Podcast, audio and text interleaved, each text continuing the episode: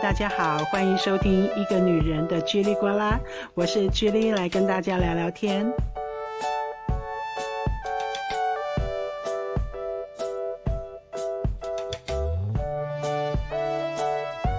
嗯，原本呢，我做这个 podcast 是想说一个礼拜要更新三次啊，要做三集的录音。可是因为最近呢，就发生了一些。嗯，不重要，但是很紧急的事情，不重要，因为都有这个时间上的压力，所以呢，就必须要赶快的去完成它，以至于呢，在工作和家庭生活之外，我就没有太多的心思放在其他就是嗯无关紧要的事情上。我就是现在正在为自己的偷懒哈找一个完整的借口，所以也就没有再做这个 podcast 的录音了啊。那昨天呢，收到我的一个朋友，他忍不住了，他也是我的听众，他就呢私讯跟我说，哎。你这个母羊座是不是又三分钟热度了？你是不是你又不录音了？我就想要说，好了好了啊，要这个稍微来聊一下天，不然呢又要落人口实了。我的朋友又会说我又做事三分钟热度，这次呢半途而废的时间呢又更早了。好，最近在新闻上面呢，最热的八卦应该就是张清芳离婚这件事情。我的这个赖群组上啊，我的同学圈、我的朋友圈就台湾的了啊，还有就是我的家人群组，大家都在聊张清芳离婚这件事情。一来是因为张清芳她就是所谓的东方不败嘛，哦，她就很红啊，她很多歌根本就是听到前奏就会唱的那种。然后第二个就是张清芳，她就是出道很早，好像她就是高高中还大学大一的时候，她就他就一炮而红啊。所以他红出道的早，又红得很早，所以就等于广大群众哦，就他的粉丝、他的听众，就是可以跨两代、三代的这种，三代三代有点太夸张。那张清芳是阿张清芳是阿妈了，反正就是他的听众哦的这个年龄群组是等于说他的 range 是很大的，以至于。就是你不论在哪一个年龄，你年轻也好，你中年也好，你老年的人也好，都可以对他的离婚做一个探讨，因为都认识他，这样因为他太红了这样子哦。那么第三个就是反差很大。因为他是晚婚嘛，我记得他三十几岁才结婚，等于说寻寻觅觅，寻寻觅觅，后来在这个张清芳啊，不不，在那个张小燕，好像啊，这是我看八卦新闻来的，张小燕的这个撮合之下，人家张小燕是什么样的媒人呐，对不对？重量级的红娘啊，就帮他找了一个哇，各方面的哈，不要说是高富帅了哈，至少富这一点。我们大家都很肯定的哈，高帅就是见仁见智了，就跟他也给他找了一个很好的条件，很优秀的，然后他也很顺理成章。有的时候啊，我们会说，哎，这个女生是高攀了人家，可是张清芳她本身就很有能力，对不对？天后级的歌手，这个家里的财力也是啊，自己本身的财力也是很足够的，所以也可以说两人是这个门当户对啊，可以这么讲。啊，郎才女貌是没办法，门当户对了啊，等于是两个都是很有财力的、很有能力的、很有实力的啊。那么在社会上也很有那个名望的，哎，做一个结合，然后婚后呢也没有什么绯闻。对，就规规矩矩的做夫妻，啊，然后就是相夫教子四个字，就感觉上说张清芳这个女明星嫁得很好，也不传绯闻，老公也很乖，那么小孩子呢两个，两个恰恰好，生了两个儿子，一切都是这么的圆满，然后也没有任何说好像他什么夫妻之间不和什么的也没有，就是感觉上他这个人就是除了唱歌之外，很少有这个绯闻出。现哦，即使是有绯闻，也就是就是不是那种乱七八糟型的呃这种绯闻这样子。啊，所以所以就觉得哇，这个女明星真的是把自己经的很好，嫁的很好。啊，那没想到十五年之后，哎，其其实老实老实说，十五年也不长哎，对不对？如果说对呀，这算起来十五年也不长。我们交往个两三年，已经已经占去了五分之一啦，然后再结婚生子，其实十五年并不算长，可以是可以说中长吧，啊，中等中等这个婚龄的这个婚姻。对，嗯，就就这么结束了啊，就离婚了。然后，嗯，甚至于他自己本人说，啊，去年已经双方在谈了。对，那一件事情不可能无风不起浪嘛，啊，一件事情会说开始谈到我们两个要离婚，那之前一定有两三年的酝酿期，就各方面各方面的不满意累积下来，到去年呢就开始谈离婚，然后今年呢就是确定走完法律程序就离婚了。那如果说这样的一件大事的话，那前后加起来也有五年吧，五年去酝酿这件事的完成。但是呢，真的是滴水不漏，因为他不是前阵子还开什么演唱会吗？哈，还开演唱会，然后我我我也不过是几天前 才看到刷新闻啊，刷那个网络新闻，因为我。我对于台湾的新闻有时候都 update 的很晚这样子，我不过才前几天呢才看到一个新闻说，哇，张清芳的老公送她两亿哦，价值两亿的豪宅，然后人家问张清芳说，哇，你嫁了一个豪门那样，张清芳啊还回答的很有感觉像智慧女人的回答，她说她嫁的不是豪门，她嫁的是好门。哦，因为她自己本身就是豪门了，就很有钱了，她不需要找豪门。但是她嫁了一个好门，等于说这句话是肯定自己，也是赞美对方啊，肯定自己的眼光，也是赞美对方。哎，是一个很不错的好人，是一个很好的好对象，这样子。哎，这句话真的说的很有智慧，两面讨好这样子。没想到就离婚了，所以我就在我的那个赖群组里的朋友圈呐、同学圈呐、家人圈呐，就是都开始讨论他。当然，我的这个朋友啊、家人啊、姐妹淘们都在聊这个，就是宋学仁的财力雄厚，还有张清芳啊这个经营这个婚姻的种种。可是呢，哎，我跟人家看的这个眼光不同哦，我是看他婚那离婚公布这个消息，离婚之后。在新闻版面上的一些八卦，所以我甚至于为了要讲这个主题哈，我刚刚还上网找了一下，就是在他宣布离婚这个消息之后，哎，在网络上面有没有什么知情人士透露？内幕消息指出？还有所谓的闺蜜啊，闺蜜透露出 这一类的消息，因为往往哈，因为离婚是什么大事啊？现在现在人十个有八个都在离婚，离婚是一种流行了，所以离婚已经不会太刺激我们的这个神经了啊，感觉女明星离婚是理所当然的事。对，一辈子反而很少，很少见。可是呢，离婚这个消息公布之后呢，这些所谓的内幕人士、内幕消息、知情人士、闺蜜所说的话，哎，就很可观了啊啊！有的呢，这个呃知情人士呢，就会透露出啊，泄露出这个呃两个人在相处的一些不愉快。就是这些不愉快，坦白讲，大家知道啊，都是一些夫妻吵架的事啊，可能或者是哎，这个女方可能怀疑对方有小三，对不对？男方可能怀疑对那个女方呢，这个劈腿，脚脚太嫩咖了，越过了这个围墙，哦，或或跟谁有什么暧昧，那么或者呢，另外一种，如果是豪门的话，还有这种这个婆媳问题啊，这个婆婆啊对这个媳妇啊不满意等等的。这些算算是丑闻吧，好，家务事的丑闻，往往都会透过这些闺蜜啊，把它泄露给这个记者知道，然后记者就会登在这个报纸上，或者是这个媒体上，好，这都不署名的，都是不负责任的言论，这样。然后我就观察观察，当然哈，自从他离婚消息泄呃公布之后呢。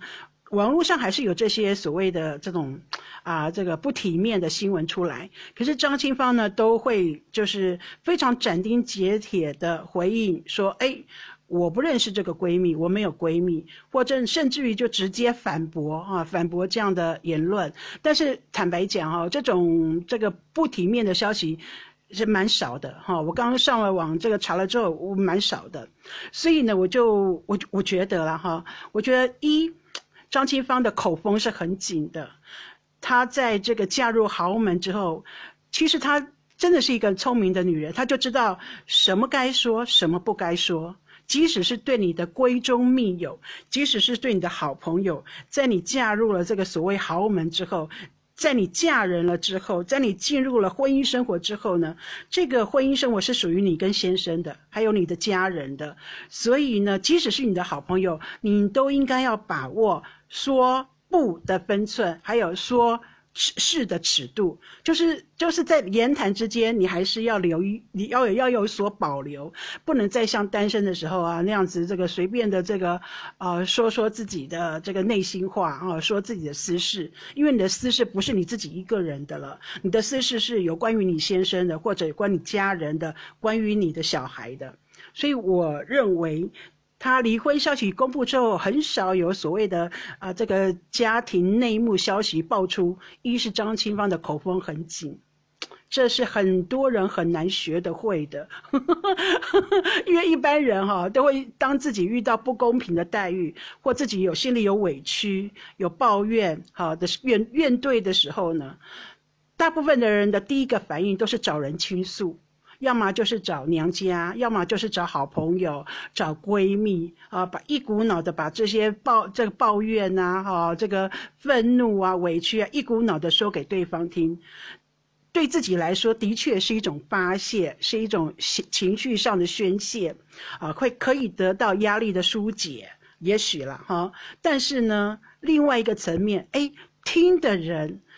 不知道有没有完全掌握你握你的意思，因为也许你说的这些话都是情绪性的语言，啊，并不是真的理性的，而且都是一面之词，你自己的一面之词。可是对方呢，基于立场的关系，他可能呢，对于你所说的这个事情呢，也有他自己个人的偏见，所以也许你本来是在抒发心事的。你只是说在说一件心事，可是对方听起来呢，哎，却变成一个丑闻，呃，就不一样了。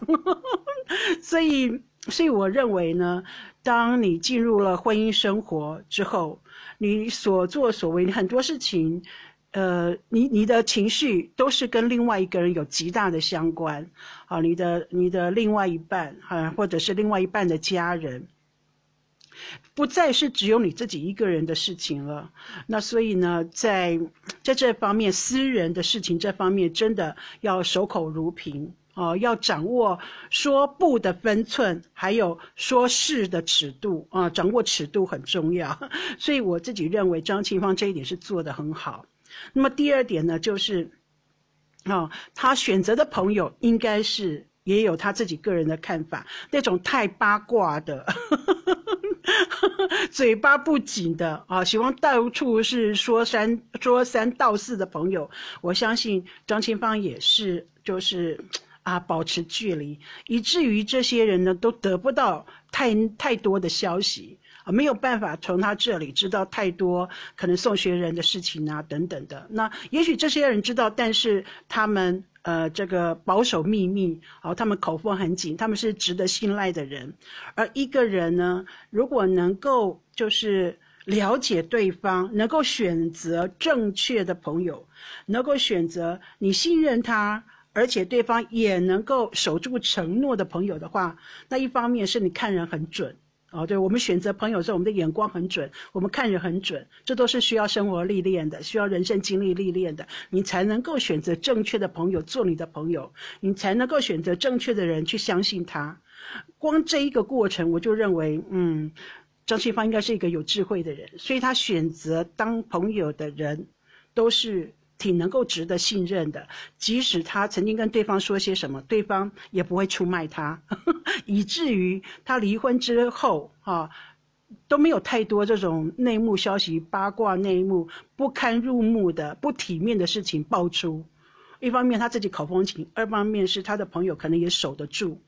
光这一点呢，我就挺佩服他的。这一些事情呢加总之后呢，他才能够优雅的离开。这个身影是很重要。我认为一个人的一生当中呢，一定会起起伏伏，有很多时候是我们会处在一个比较难堪的这个境况啊，难堪的局面啊，或者是失败的局面，你也可以这么讲，不不光彩的场面啊。可是呢，事情既然就已经发生了，我认为一个人最重要的就是怎么样维持住自己优雅的身影、自信的心态。还有这个高尚的这个品德，因为最后不管你是不是你是失败也好，挫折也好，最后要看的是你这个人的品品德，就是你这个人的呃这个这个价值，就是嗯值不值得人尊重，是不是你即使失败还是获得人的欣赏，别人的欣赏，这一点很重要。所以我这样纵观下来啊，我就跟我的这个姐妹涛讲，呃，这个张清芳的婚姻呢，我们无无无可智智慧了啊，因为这是人家的家务事。啊，还有他为什么离婚，这也不关我们屁事。人家不结婚，人家离婚都过得比我们好，对不对？人家那么会赚钱呢。好，他离不离婚，一方面不关我们事，二方面他他他他不离婚跟离婚都都都过得比我们好，都确定过得比我们好，比我们有钱。但是我们可以观察这个人呢，他下台的身影。他离开的身影，他转身的身影是否华丽，是否优雅，是否自信，这一点很重要。尤其是女人吧，啊，尤其是女人，女人在看这些事情的时候，尤其是我这个年纪的女人，快四十的女人，在看这个事情的时候呢，一方面是人情世故，一定是很多事情他们都已经谈好了。这件事情，离婚这件事至少酝酿五年，他一切事情都谈好了。哦，也没有太多的什么争吵，像那个虞美人就蛮难看的。我还在新闻当中看到她在家里面大骂先生，小孩子就在旁边。哎呀，这真的是不堪入目啊，一点都不优雅，很难看呐。这些家务事真的是公诸于人前的话，要用到这一招来逼对方离开，这真的是很难看了。可是张金芳却把它处理得很好。好，也许他们他们在家的时候是怎么吵的，我们不知道。可是至少我们外人看起来一切都那么平顺，哦，谈好了，然后之前也没有恶言。分手的情侣，分手的夫妻啊，最难做到的就是不恶言相向。可是张清芳也没有啊，他没有说对方怎么样不好，甚至于他在之前，哎，还。跟大家讲说，他先生送他两亿的豪宅，对不对？如果不是他说的，谁会知道啊？啊，还说，哎，他嫁了一个好门，都是很赞赏的话。好，不要让外人对他的先生有有不好的批批评，维护住对方的这个啊这个自尊，维护维护住对方的名誉，然后再很优雅的离开。我认为这整件事情他处理得很好。那么也可以期待他期待他再次复出，依然是人们很欣赏的呃张清芳，这我想要谈谈的啦。第一点，所以呢，这个结论就是，哎，我我跟大家讲哈，在我初入社会的时候，我到了一个学校，然后那个你知道吗，在公务员体系啊，常常会有战队。就是搞小圈圈，呃，小派系，谁是谁的人马，谁是谁的人马这种，我想一般的公司行号也有啦。你一个新人，然后到了一个工作的场域当中，你就会知道说，哎，那边是一个小圈圈，这边是一个小圈圈，谁是谁的人，会站队，你就会遇遇到一种站队的这种矛盾，这样子。然后我很幸运的是，当时我就初入社会的时候，我一个先进前辈。啊，这个对我很好，把我视为学生，因为他大我很多岁啊，大我将近快二十岁有喽，他就很很就跟我说，很慈爱的跟我说哈，就是千万不要站队，你站哪一边，你都会得罪人，你只要把握住分寸，自己做好，把自己的事情做好，那人家在说八卦的时候，你不要听。啊，人在在问你的时候呢，你不要说，你这样子到最后呢，你就可以知道说，谁才是真正的在做事情，谁才是你真正的可以去学习的对象。所以这是我初入社会的时候，我的先进前辈有一位先进前辈啊，他告诉我的，他说：“哎，你你现在哈，一定会有人把你拉到他们的圈圈，所以呢。”你千万要看仔细，就不要不要多说话，也不要多听。我所以，我变成说，当人家在说八卦谁谁谁的坏话的时候，我都会很自动的走开，就找一个借口就离开。我没有听到，我不知道。不知不知道，就算得罪了，不知者无罪，对不对？我不知道啊，然后也不会从我嘴巴里面听到说谁的坏话，我不说人的坏话的，也不会从我嘴巴里面听到说啊，我听了谁说，绝对不会有这样的事情。因为当别人来问我的时候，我都会就是找一个借口岔开话题。这样子，所以在我离开原来岗位的岗位的时候呢，我多年之后听到我一个老同事啊，有一次在跟在呃朋友聊天的时候，他就跟我说：“哎呀，你呀哈，有有人就那时候我已经离开了工作岗位了，然后我前同事对我的评价就是，我这个人从来不在别人说坏话的，不会不会有人从我嘴巴里面听到谁谁谁不好这样的事情。”也不会有人在从我嘴巴听到别人的消息，就是别人的八卦，所以这是别人对我评价。为我来讲，我是蛮、蛮、蛮得意的。我觉得至少工作上的表现，我们先不说，应该也是很好了哈。但是在为人处事，在这个同事之间之间哈，人际关系，我的老同事、前同事对我的评价就是，我这个人不说人家坏话。而且，嗯，对人是很中肯的，啊，不严苛，也不随便，就是很中肯，也不过分的讨好，也不过分的慈爱，就是一个很中中肯的人。我只我我很喜欢这个评语，嗯，至少别人觉得从我是一个守得住嘴巴的人，不会乱说话的人，即使是我很爱说话。这 第一点我想要说的啦，哈，就是，哎呀，女人，很多人都说，女人很爱说话，可是我认为呢，这个聪明的女人知道如何说话，对，还是这句话，懂得说不的分寸，还有懂得说是的尺度。第二个呢，我想谈的呢，就是。也不过是今天早上发生的哈，呃，从下个礼拜开始呢，这个我跟我先生都要回到工作岗位了，也就是说不存在在家工作的这种事情。就你看，从四月、五月、六月三个月的时间啊，我们从就是每天在家工作，一直到从五月中旬之后，我就变成一个礼拜去上两天班。那我现在都还是在家里面工作了。那一直到从今天开始，我现在已经回公司了。但因为他要换另外一个就是办公室，所以他必须今天要回公司搬东西啊。然后他今天早上就跟我说，从下个礼拜开始呢，他就要每天去上班。一脸埋怨、一脸苦闷的跟我说，下个礼拜开始，他换了新的办公室之后，下个礼拜开始他就要每天去上班的。我们必须每天早上 kiss goodbye 这样子。然后呢，我也很哀怨的跟他说，我也是从下个礼拜开始呢，我也是每天都要去上班的。我我我我没有这个一周工作两天啊，这这这种一周去上班两天的这种情况已经结束了。何宇说 for bye 就结束了，这样。所以我们今天早上两个人都挺哀怨的，很沉默的吃完早餐，因为知道说从下个礼拜开始。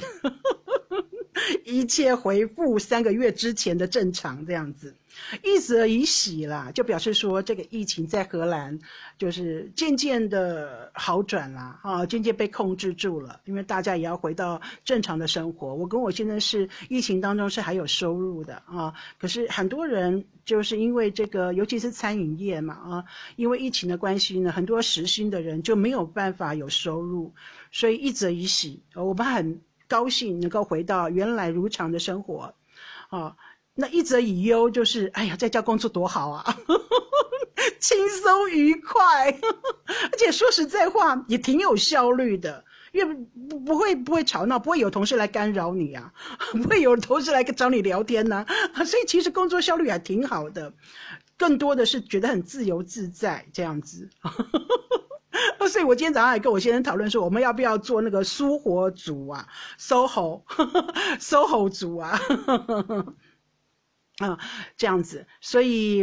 啊，好吧，就是后这个叫做呃后后疫情的时代开始了。那么后疫情的时代是怎么样的时代呢？我认为有三个，第一个呢就是自己工作的重新布置，好像。像我来讲好了，哦，我以前没有那么看重备忘录这件事情，可是因为这段时间在家工作之后，我就发现到说，哎，在我的工作布置当中，什么事情其实是非常重要，而我以前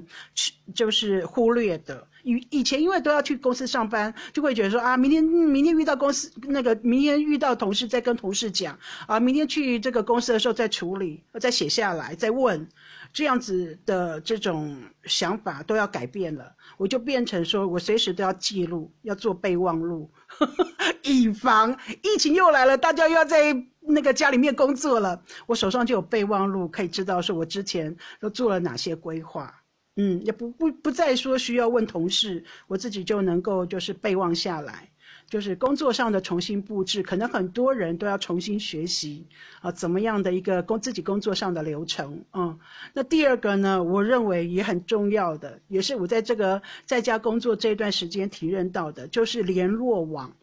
做一个就是很足够的联络网，垂直纵向的联络，横向的联络，因为就是之前都会想说啊，我明天开会的时候再说，我遇到这个人再说。那么现在呢，就是因为在家工作嘛，那么联络就很重要了。对不对？那那你要联络对方，对方不一定都有时间跟你联络啊。在公司的时候，你可以走走去对方的办公桌，然后跟他说。可是如果在家工作的话，你就必须要就是联络嘛，就是不然就视讯啊，啊，不然就是赖打给对方，WhatsApp 联络对方，或者是 email 啊，啊，或者是 Messenger 跟跟对方联络。可是对方不一定在电脑桌旁边呢，对方不一定拿着手机呀。所以我就认为说，这个纵向跟横向的联络要更紧密。以我的工作来说啦，嗯，就是以防万一有一天 疫情第二波重新再来的时候，我要在家工作的时候，哎，我手边就有很多联络的资讯。第三个就是教会对方使用视讯，熟悉视讯、网络这方面联络的这个这个技巧。嗯，因为我有很多的，应该是说案主吧，哈，我工作的案主，他们并不熟悉这一套，嗯，但是所以在这个疫情期间，我有时候要想要跟他们试训，那对方因为这个不不太，因为他们有的年纪很大了，哈，就是不不善于操作，都不知道怎么跟我联络。所以，我我自己就给我自己定一个计划，说啊，我一定要确定我的这个联络对象，还有我的案主，我我的工作的对象，他们都要很熟悉使用视讯，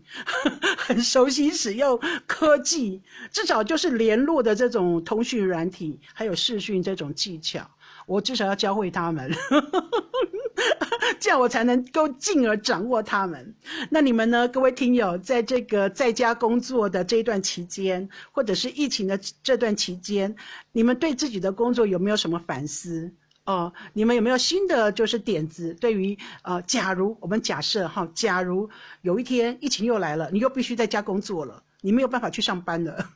的话，有很多事情要必须要停顿下来的话，那你对你的工作上的计划有没有 B B 计划的行动，你有没有什么补救措施？